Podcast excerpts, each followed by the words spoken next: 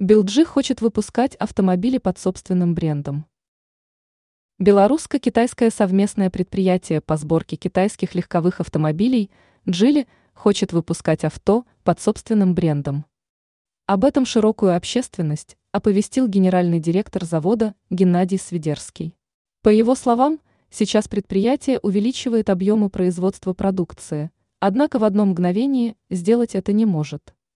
Для примера могу сказать, что если за весь прошлый год в Беларуси мы продали 4300 автомобилей, то за 5 месяцев этого 5,7 тысячи, сообщил топ-менеджер в эфире телеканала СТВ.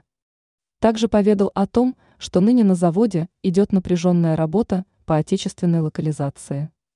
В качестве одного из вариантов решения вопроса специалист видит производство авто под собственным брендом.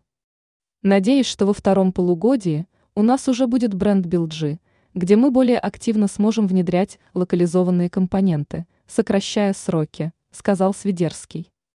Он отметил, что успешно прошли испытания белшины аккумуляторов. Гендиректор уверен, при расширении лицензии с увеличением локализации завод сможет выйти на, на уровень большей технологической независимости.